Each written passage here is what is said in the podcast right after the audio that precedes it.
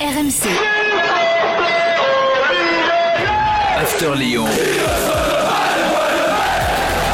Le podcast Gilbert Bribois. Chers supporters d'Éric de Flandre et de Sébastien Schilacci, bienvenue dans le podcast After Lyon. 15 minutes de débat consacré à l'actu de l'OL avec aujourd'hui Jonathan Macardy. Jonathan, euh, bonsoir. Salut tout le monde. Et avec euh, Édouard G qui est à Lyon, évidemment, comme d'habitude. Salut Édouard.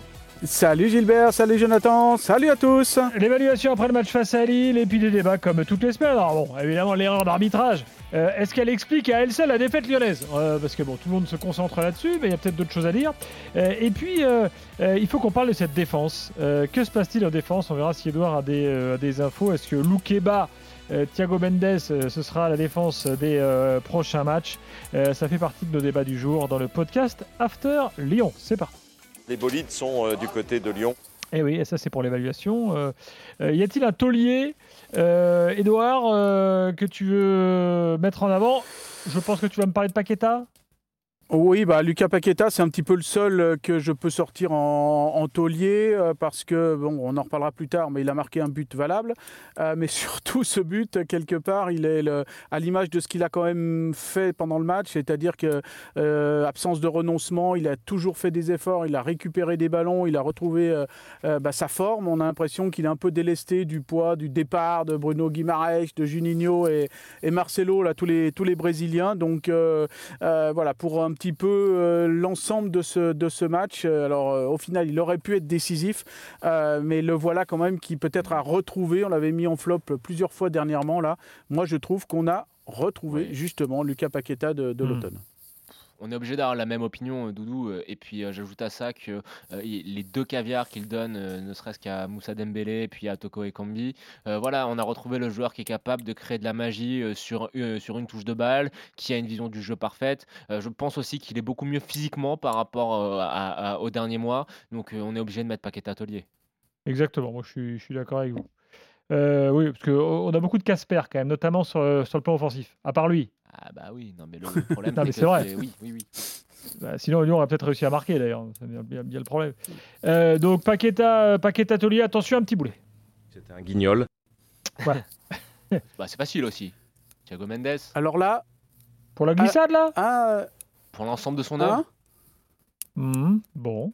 Hmm. Je trouve qu'il Alors n'est moi, pas sûr défensivement. Enfin, voilà, pour pas continuer avec cette charnière-là. Il est, il est. Attends, un on va en parler de la mais- charnière tout à l'heure. Mais vas-y, Edouard, tu, dis, tu, tu vas être surprenant, tu disais Eh oui, je crois que je vais être obligé de mettre Maxence Cacré. Oh Bon, Edouard, non. Ouais. Qu'est-ce qui se passe? Bah euh, non, ça m'a fait mal au cœur. J'ai pesé le pour et le contre. J'aurais pu mettre Tanguy Ndombele, j'aurais pu mettre aussi euh, Thiago Mendes, mais mais j'aime bien. euh, alors c'est, on a, j'ai, on a une exigence énorme par rapport à lui parce qu'il a fait tellement des matchs XXL. Franchement, c'est le premier match où il passe à travers depuis peut-être le début de l'année. Hmm. Je trouve que voilà son, son premier ballon perdu l'a mis un petit peu en travers. Après, on- il est pas aussi euh, euh, voilà juste techniquement présent avec cette hargne. Il a toujours un petit peu le temps de retard là où d'habitude il a toujours un temps d'a- temps d'avance. D'ailleurs, il est sorti euh, assez rapidement dans, dans, dans le match. 60e, un truc comme ça. ouais. Ouais, c'est ça. Ouais. Et euh, bon, il n'était pas content, bien évidemment, de sortir, mais pas content de sa, performance. Et puis, ça illustre aussi, quand même, mine de rien, euh, parce qu'on parle souvent de la paqueta dépendance au niveau offensif, mais là, il y a quand même une cacrée, voire une cacrée Ndombele euh, dépendance au milieu, parce que hier, c'était criant. Je vous dis, dès les premières minutes, il n'y avait pas cette flamme du match de Nice, et surtout, il n'y avait pas ce, duo au milieu là, qui est le pivot, l'équilibre un peu de, de, de, toute cette équipe, en fait. Donc, c'est pour ça que je le, je le mets, mais euh, vraiment, il a fallu que je me, je me pince hein, pour, euh, pour le mettre. hein. tu m'étonnes. bon. Euh, moi, je- moi, quitte à mettre des boulets, tout à l'heure je parlais de Casper, mais je mettrais bien euh, les mecs de devant. hein. Bah, Dembélé. Ouais, Dembélé. euh, Et qu'il sorte loupe, de, il doit la mettre. de mélange de boulets et de Casper. Il doit, un mettre, il doit booster. mettre. Il doit, ouais, bravo. il doit mettre euh, sur la patte lumineuse de, de Paqueta. Il a très peu pesé devant. Euh, bon, je ne vais pas trouver non plus qu'il a fait encore une fois un grand match. hein. Alors ça, ça illustre ça euh, pour compléter euh, les stats incroyables de cette rencontre qui remonte, euh, on a vu ça avec Opta, qui remonte au match de janvier 2021. Donc ça veut dire que c'est pas une histoire euh, toute récente hein, euh, de l'OL, c'est problème de d'efficacité. 20 tirs hier, 8 21 cadrés, tirs. aucun 21 but. tirs. Ouais, parce que j'enlève le, oui, j'enlève le, du coup j'enlève le, le, Ouais, ok, le ok. but refusé. Euh, mais euh, bon, 20 ou 21, c'est- c'est c'est énorme quoi en fait. Et Mm. d'une manière générale, alors je sais, Gilbert, euh, Jonathan aussi, que les, euh, les stats, vous aimez pas trop ça. Mais vous savez, ces fameux buts espérés euh, Les par rapport expected aux occasions c'est très bien, c'est- c'est un très bon indicateur, ça. Voilà. Et, et là, euh, Ce qui est un bon part- indicateur, c'est plus les tirs cadrés que les. Parce que expected goals, excuse-moi, des fois on me dit Ah, bah, ouais, regarde là Alors que moi je suis pas d'accord avec la situation. Tu vois, tu peux, tu peux pas tout mathématiser, tout modéliser, mon petit Jonathan. Mais, ouais, mais les tirs cadrés, tu vois, si c'est Oui, un non, mais- tir dans- qui arrive dans la niche, qui est mou du genou et qui est à 60 mètres, bon. Bah, alors, du coup, ça a été souvent ça hier. Parce Ouais. que mine de rien, il n'y en a pas énormément des, euh, des, des occasions, euh, comme tu les, les dénommes là, les expected goals. Euh, mais au total, il y a quand même une... et c'est d'ailleurs l'équipe au niveau européen qui a le plus de, de déficit par rapport aux tirs, les, occasions et les, Ouais, et les et les buts. buts, 34 buts. Et normalement, il devrait y avoir, normalement, hein, après le foot bien évidemment n'est pas une science exacte, mais 11 buts de plus. L'équipe de Lyon est l'équipe qui tire de- le plus et de façon euh, alors, loin du PSG, bien évidemment, mais pas très loin de, Rennes. Et voyez où, le Lyon euh, est classé. Donc, ça confirme un peu le- les, les, les, Casper au niveau de, tes, attaquants. Et notamment euh, bah, Romain Fèvre, Tino Kadewere quand il est rentré, euh, Moussa Dembélé ou Toko et Kambi. Ben, chacun, ils sont à 50%, de, un petit peu moins de 50% de, réussite, de tir cadré même déjà dans leur tentative. Et pourtant, on travaille ça du côté de l'OL à l'entraînement.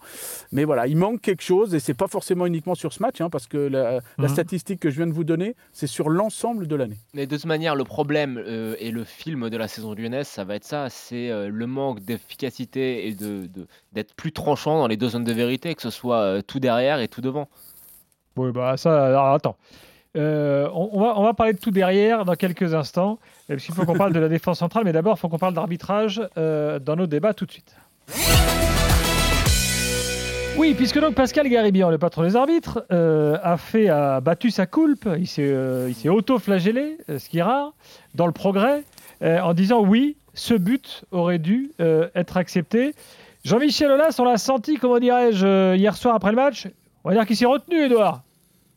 Ouais, il s'est retenu d'habitude. euh, Il s'arrête en zone mix, vous savez, parce que là on est revenu post-Covid, donc on est revenu à, à la zone mix, donc on n'est pas très loin des, des vestiaires, et donc on est sur le chemin de sortie des, des joueurs et des dirigeants, et donc de Jean-Michel Aulas.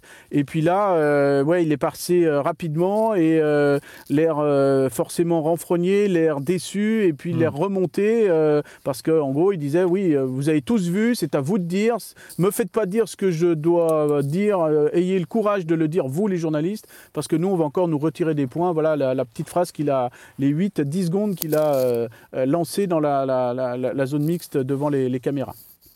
Tout en marchant, hein, tout en, en n'étant pas vraiment dans, en faisant une interview, mais voilà, il a lâché ce message. Moi, j'aimerais bien savoir si du coup il est toujours pour le VAR ou pas, parce que euh, il était plutôt pour, euh, me semble-t-il. Euh, et là, le VAR qui réarbitre.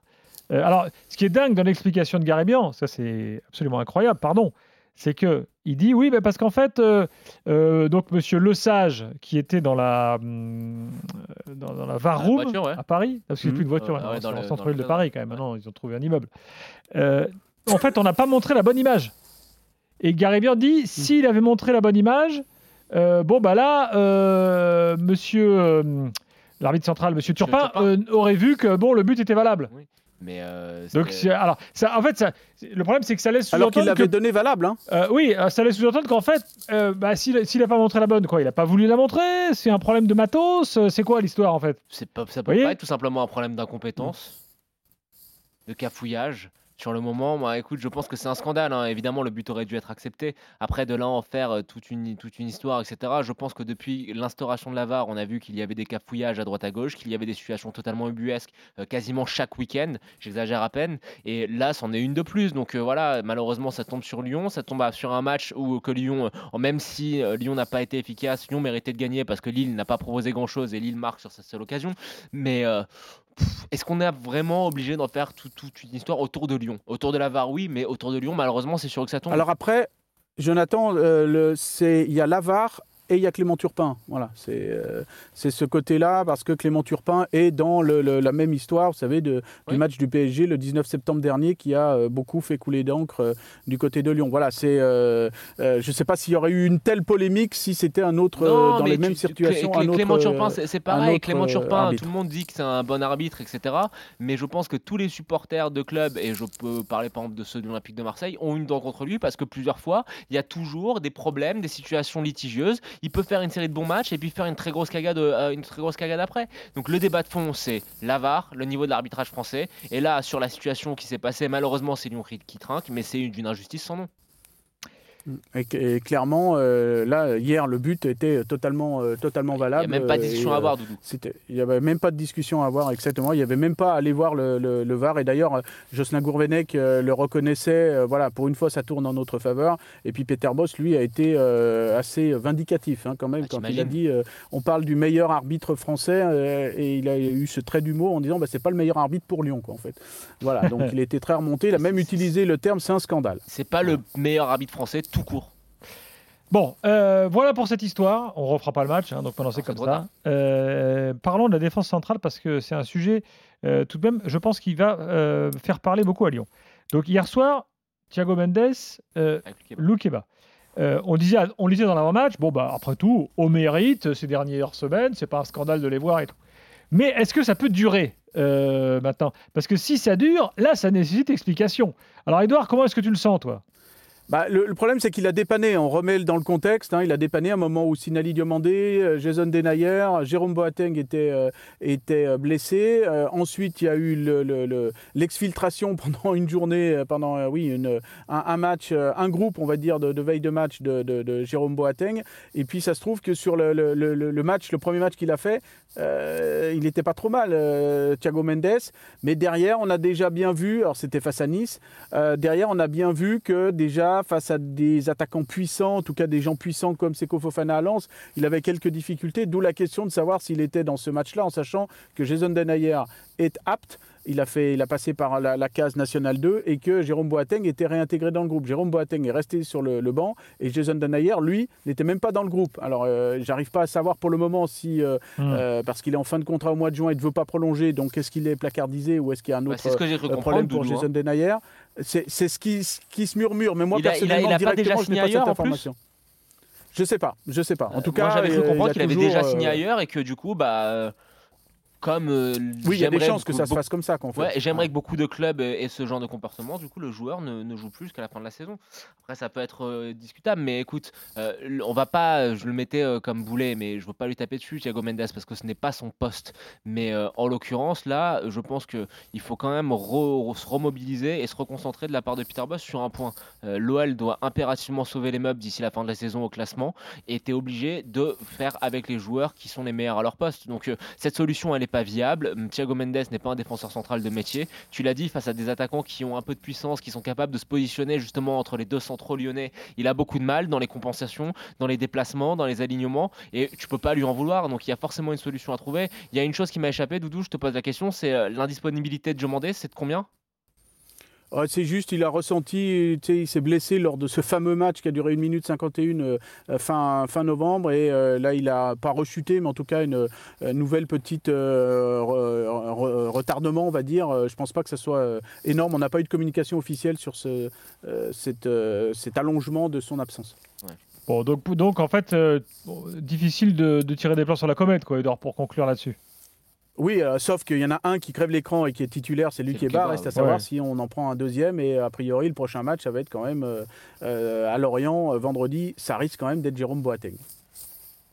Bon, à voir. Alors bon, après, il peut s'installer peut-être une petite rotation, Non, on n'est que lundi. hein, voilà. Euh, après, il peut y avoir beaucoup de choses. ouais. Il faut stabiliser la charnière parce que Loukeba est, est- est vraiment impressionnant et je trouve que n'importe quel suiveur de Ligue 1 serait impressionné par le, le niveau qu'il a pris euh, ce- ce- cette première partie de saison, enfin cette saison-là.